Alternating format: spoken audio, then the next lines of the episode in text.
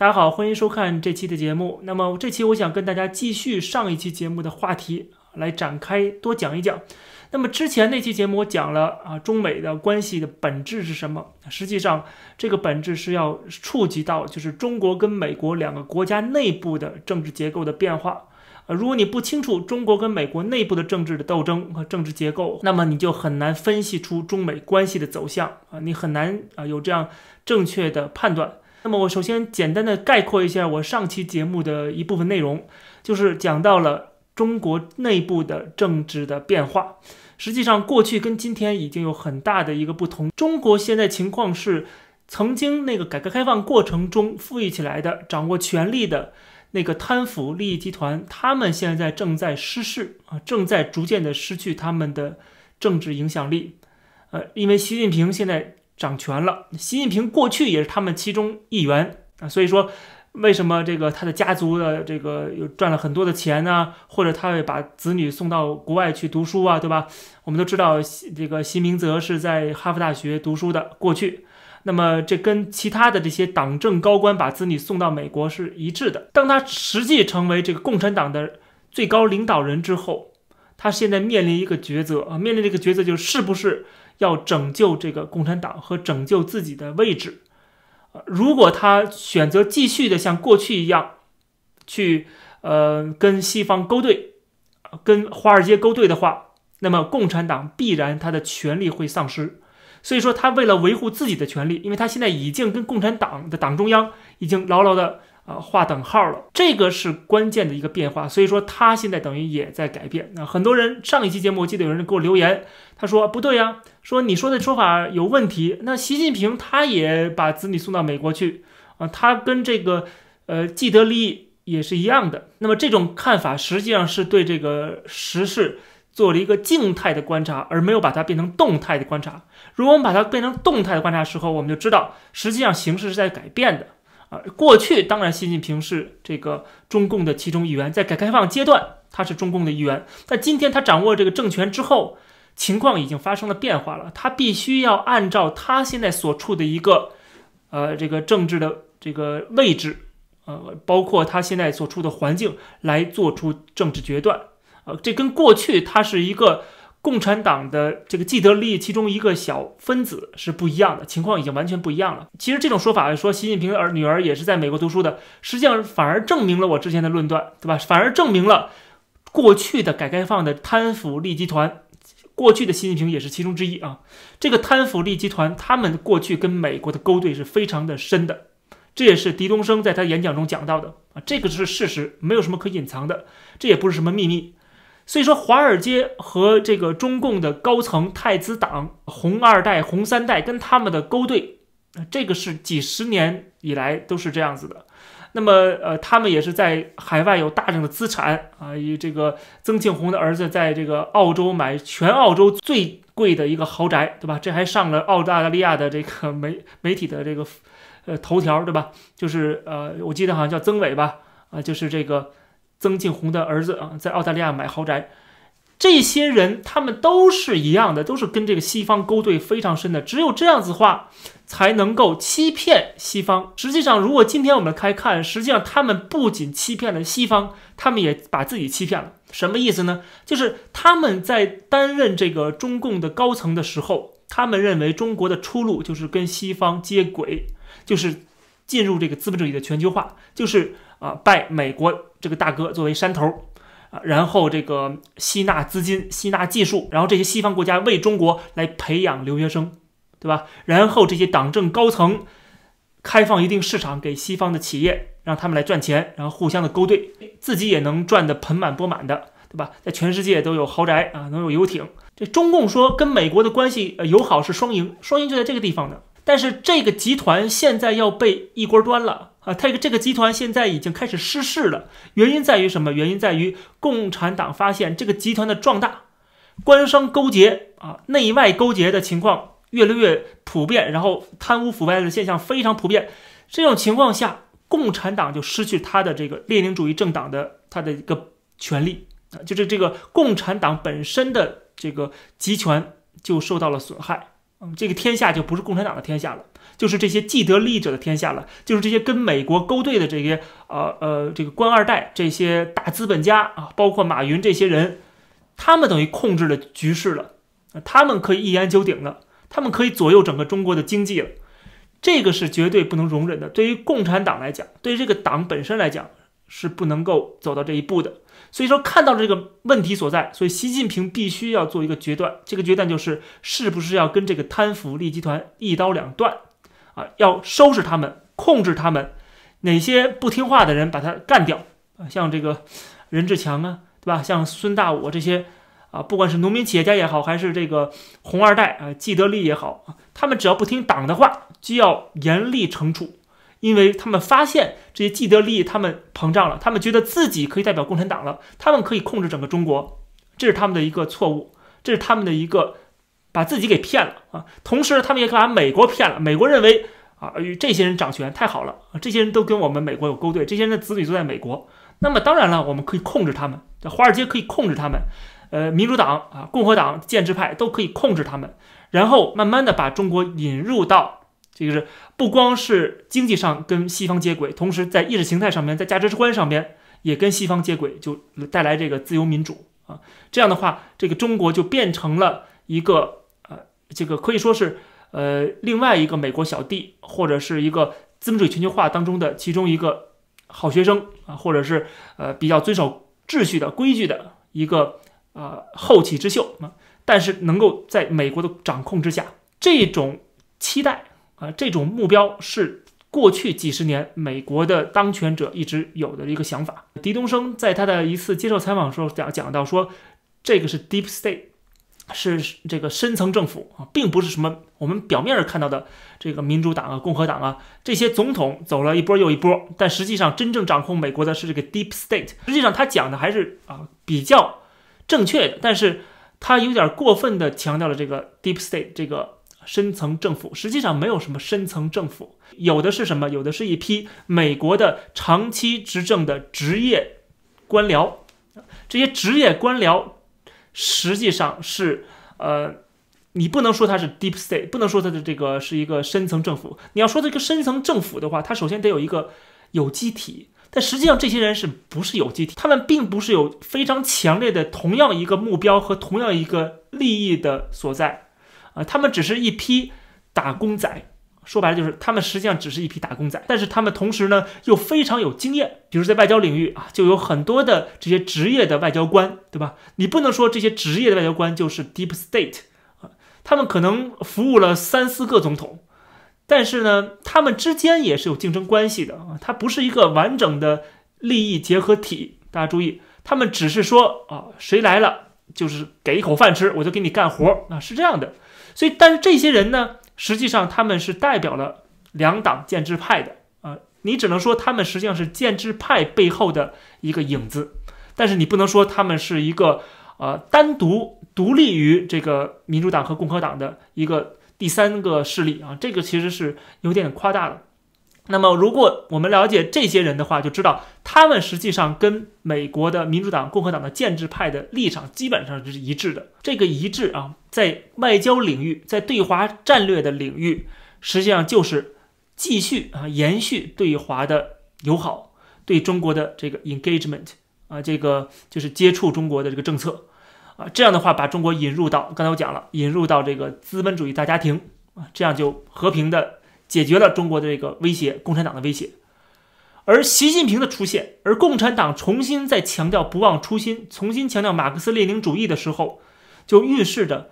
共产党本身，它首先要在内部进行一个清党，把这些既得利益、改革开放的这些改革派，把跟美国勾兑的这些人全部这个铲除，或者是全部控制，这样的话就等于断了西方想改变中国的这个目标了。啊，这个野心了。那么这样的话，其实民主党他也没有对象了。他本来是扶持了一波中共的高官。我们我之前这上期节目讲到了，哈佛大学的肯尼迪学院就是干这个事儿的。这项目干嘛呀？就是培养这些中共的官员嘛。啊，那个李元朝，中国的国家副主席啊，就是在哈佛大学进修啊，进修完了再回到中国去。那他作为中国的领导人，他肯定要亲美的。肯定是跟美国友好的，我要培养你嘛，对吧？在美国培训嘛，培养你嘛。所以说，培养了这些中共的官员，发现一个个都下去了，或者退休了，或者是接不上了。你发现吗？就是这个习近平的这一波人是土包子这波人，他们是要代表党的最高的这个权威的立场的。这样的话，他们就不可能继续的在跟美国去勾兑了，继续允许华尔街渗透中国、掌控中国。呃，然后收买中国的这些呃这个政商界，然后起到一个这个慢慢的未来进行这个颜色政变、这个颜色革命、和平政变的这样的一个方向。以习近平为首，党中央必须要把这个拦住。所以说，这就是预示着啊，未来的中美关系不可能回到过去的那样的蜜月期了。这个开关实际上掌握在中共的手中的，啊，是掌握在习近平手中的。很多人说：“哎呀，这个过去的中美关系，啊是友好的，是勾兑的，啊是绥靖的。那么这个川普来了，打破了。那么川普如果下台了，啊换上一个民主党的总统，完蛋，完蛋了啊！那么中美又开始恢复到过去了，不是这么回事儿啊。这个是啊非常表面的看问题，实际上我们要知道，回不去了。最主要的原因就是在于中国的。”政治的格局已经发生了天翻地覆的改变，特别是习近平上台之后这几年，现在已经完全不一样了。嗯，这些哪怕是跟美国勾兑的这些呃政商界的高层啊，包括这些财阀，包括有很深人脉的，在政府里边有很深的背景的这些所谓的资本家、科技新贵，他们自己都步履薄冰啊，他们自己都生怕随时。这个他的这个家产被充公，如果按照过去那个情况，马云可以非常得意，对吧？马云不需要担心他的企业上市不了，或者是被中共给拦截怎么样的啊？他就是中共，中共就是他，他跟中共的被这个关系，跟中共高层关系如此之密切，对吧？为什么习近平要对付他呢？啊，情况就是现在已经是不一样了，所以说不能够，我们还停留在过去那种思维。同时啊，还有另外一个啊次要的原因，就是美国的政治格局也发生了变化。特别是二零一六年，川普作为一匹黑马杀出重围，然后成功当选美国总统，让整个美国建制派，让整个美国的这个既得利益，包括华尔街大惊失色。奥巴马很明显，这个执政八年大撒币。那么既然是慢慢的复苏上来。啊，又是一个黑人的总统啊，又是这么如此的政治正确，这么划时代的意义的，为什么民主党会输掉呢？呃，这个里边有很多的原因，那其中一个很大的原因就是在于，川普得到了这个铁锈地带人民的支持，他们认为美国经济的复苏有利于华尔街，有利于这些跨国财团，但是忽视了他们的利益。这些人很多实际上在民主党的这个初选当中是投票给。Bernie Sanders 的，那么在这种情况下，那么民主党在这一次大选之二零二零年大选之后，我觉得他们也考虑到了，就是如果他们不去 address 这些 issue 的话，如果他们不去考虑到这些铁锈地带的人民的利益的话，那么民主党很可能在下次大选中被无情的抛弃。所以说，民主党他们会考虑到，我们还是要接纳。民主党左派的一些意见，我们可能还是要考虑到这些曾经帮助川普上任的这些人民的利益的。果然，我们看到就是在他最近的讲话中，他也讲到了，对吧？这个拜登说他不会取消跟中国的这个贸易协议，他也不会取消关税。为什么呢？这些都是源源不断有好处的东西，为什么要取消呢？他嘴上在骂川普，实际上他在接收川普做的一些。正确的决定，嗯，大家明白吗？他嘴上说这是错误的，是错误的，但是你上台之后却不改正，说明你其实是支持这个政策的。实际上，你觉得这个政策是有利于一部分人民的美国人民的利益的。所以说，这个原因造成了拜登不太可能完全拥抱中国、拥抱共产党，这种可能性几乎为零啊，几乎为零是不可能的。所以说，我知道很多人啊，因为他们很痛恨拜登。呃，因为很多人支持川普，而非常的情绪化啊，非常的极端啊，认为这个一方面是正义的化身，一方面是邪恶的化身啊，这个两极特别的特别的分化啊。我我知道这种心情或者这种情绪，呃，在美国现在已经开始蔓延啊，非常非常严重，就是左右之间的对立非常严重。但是我分析问题啊，不能够陷入到这种左右的严重对立当中。我觉得还是应该跳脱出这种对立的这种情绪，才能够更准确的、更清晰的来认识今天美国的政治社会生态的变化，以及中美关系的变化。那么当然了，我看到很多的自媒体啊是非常非常情绪化的。啊，不管是左派还是右派，特别是右派的一些自媒体，啊，跳进去，然后这个无法自拔。当然，这样可以吸引很多的粉丝和吸引很多的流量。但是我们这个节目啊，我们这个频道不会为了流量，不会为了呃这个吸引粉丝而说一些我们自己都不相信的话啊，或者是过于的情绪啊。那么有些自媒体可能他们的定位啊是不一样的，他们定位不是分析时政，而是这个参与政治斗争。我觉得还是要遵循我们这个节目的宗旨啊和呃一个定位，这个是我们这个节目的灵魂。如果失去这个灵魂了，失去这个定位了，就是今天随这边倒，明天随那边倒的话，那就没有意义了。所以说，如果我们能够跳脱出这个内部的政治斗争，能够更高的视野来看待这个两个国家内部的变化和。双方关系的变化的话，就应该得出这样的一个结论，就是说未来的中美关系的大方向是不会改变的，啊，一定是螺旋形下降的这个状态。那么，只不过唯一的问题就是在于它的强度和力度，随着不同的领导人，随着不同的这个利益团体的得势而有所变化。啊，就是说，拜登上台的话，如果拜登上台，那么他背后的华尔街。他背后的跨国财团，他们的这个声音会在华盛顿更加的响亮。那这样的话，他的政策相对来说会比较随靖一点，会相对来说更偏向于华尔街啊，可能更听华尔街的话。而川普呢，过去那四年我们也看到了，他没有像过去的建制派那么听华尔街的话，他代表的是。呃，更底层人民的利益，所以说他们把中国当做一个最大的敌人来看待，这个跟他们内部所代表的社会团体和利益团体是有直接关系的。因为美国是个民选政府，美国是有民主制度的，所以说民选政府一定是代表人民的利益，代表选票的利益，谁选的你，对吧？你要代表他们的声音。他们把中国当做敌人，他们痛恨中国盗走了他们的知识产权，盗走了他们的技术，盗走了他们的工作。那么这个政府就要为他们说话。当这个选票是受到了主流媒体、受到了华尔街、受到了好莱坞的影响，呃，那么新上任的这个民选政府，他可能就会更倾向于这些金主们的看法。那么这些金主们不想太严重的得罪中国，那么这个政府就不会太严重的得罪中国啊。这个是呃美国政府的变化，对华的战略的变化，但是它不会改变整个大方向。还是那句话，大方向是变不了的。原因在于两国的国家利益之间是产生冲突的。即使是这些华尔街，他们也会慢慢的发现，中国给他们画了一个很大的大饼，但实际上他们未来真正能够在中国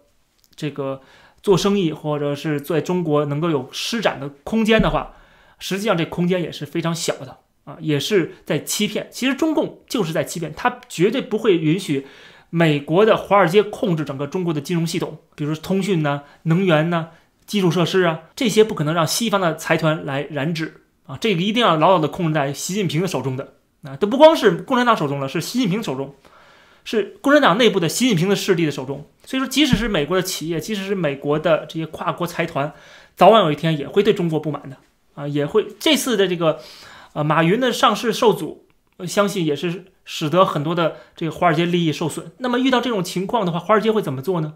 他肯定会认为，这个民主党建制派也会很肯定认为，那么这就是习近平造成的。若没有习近平，还是像老姜那样啊，跟这个西方你好我好，什么矛冲突矛盾都能解决，然后只是双方继续勾兑呗，呃，双方继续赚钱呗，赚大钱呗。啊，你们可以在美国有子女，然后这个享受豪宅、游艇，对吧？挺好的。然后让这些美国资本进到中国市场来，对吧？然后分你们一杯羹，多好啊！那么就是因为习近平导致这个结果，那他们会怎么做呢？他们可能会暗中想要搞掉习近平。啊如果他们在暗中想要搞掉习近平，想颠覆习近平，或者是利用这些贪腐既得利益集团不满习近平的这些人来。给习近平施压，来限制习近平的政策啊，防止习近平的左倾的政策啊。如果一旦这么做的话，那就会加深中共内部的政治斗争。那习近平就不得不要动刀子了，那习近平就不得不要真正的清党了。他过去已经清了一波又一波了，他这次未来他还要继续清。那么清清清清到谁呢？清的这些人都是他背后的靠山，都是华尔街，都是民主党，都是这个美国的这个既得利益啊，这些建制派。所以说最后还是要有一个中共跟美国的一个正面的冲突。这个冲突已经不管你是民主党还是共和党了啊。就是美国，我消灭的就是美国和美国的代理人啊，这是习近平要做的事情。所以说到那个时候，中美也不可能有回旋余地啊。那么更何况现在我们看到川普的种种的做法我觉得也非常好，而且是这个两党共识呃，我们看到最新的这个国防授权法在参众两院全部都通过了啊，这是两党推进的国权授权法，这里边有大量跟中国有关的内容。啊，已经显示出美国的整个国家战略会延续川普的这个战略。比如说，我们看到二零二一年的这个新的国权授权法案里边，关于中国的条款就如下之多啊，我不能一一的来给大家念了，随便挑几个。比如说，在国防方面啊，针对中国企业和曾经在中国企业工作的人员，以及限制孔子学院。然后加强跟台湾的合作，而且特别设立了一个二十二亿美元的太平洋威慑计划，就是为了提升美国在印太地区的姿态。然后还有就是阻止中国的工业间谍和网络盗窃知识产权的行为。不管这是民主党还是共和党国务卿，都要向国会提交关于中共统战活动及其构成国安风险的报告。还有就是确认所有在美国。经营的每一个中国的军工企业，还有就是限制中国制造的无人机的系统，还有就是评估中国在过去啊这个国际标准组织中的角色，还有确保就是其他国家也要像美国一样限制中国的半导体技术等等等等。这就是二零二一年的国防授权法案。所以，我们如果要认真的来看美国的整个国家战略，如果我们真的了解美国的。这个政治制度的运作啊，实际上我们就不会陷入到一个非黑即白或者是非常极端的一种想法了。当然了，我并不是说未来没有任何值得担心的地方，实际上也是有很多的。比如最近我看到这一条新闻也值得一提的，就是美国的国务卿蓬佩奥他去 MIT 啊，美国的麻省理工学院要进行演讲，被这个学校给拒绝了，不提供场地。原因就是蓬佩奥他讲的主题就是中国，他要批评中国共产党。而这个 MIT 生怕得罪中共，拒绝了美国国务卿，啊，他的理由当然是很冠冕堂皇的理由，说什么会刺激到一些在 MIT 工作的中国学者学生。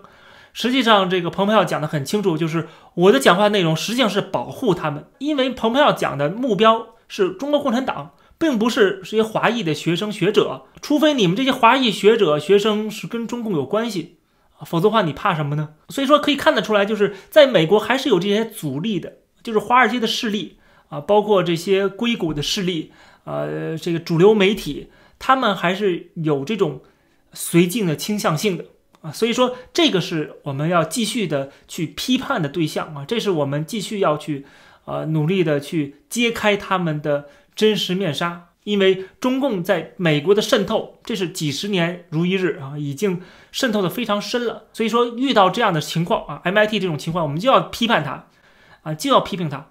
就要给美国人一个警告，就是不能够再继续的让中共的这个手伸向美国社会，伸向这个民主自由的社会，包括最近加拿大发生的也一样。这个有机会我再讲。所以说，我觉得我们是站在历史的正确的一方，或者是站在历史的。啊，未来最终的获胜者的一方的，我对此是非常非常有信心的。我也希望啊，我的听众们也能够增强一些信心，不会因为某一次的选举而气馁，不会因为某一次的挫败而觉得这个世界末日或者是没有希望。这种极端的想法，我觉得都应该摒弃。那摒弃的最好办法就是多了解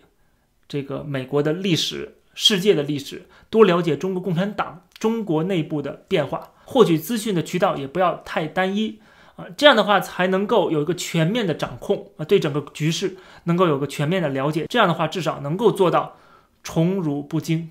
这期的节目就跟大家先聊到这儿，感谢大家收看，我们下期节目再见。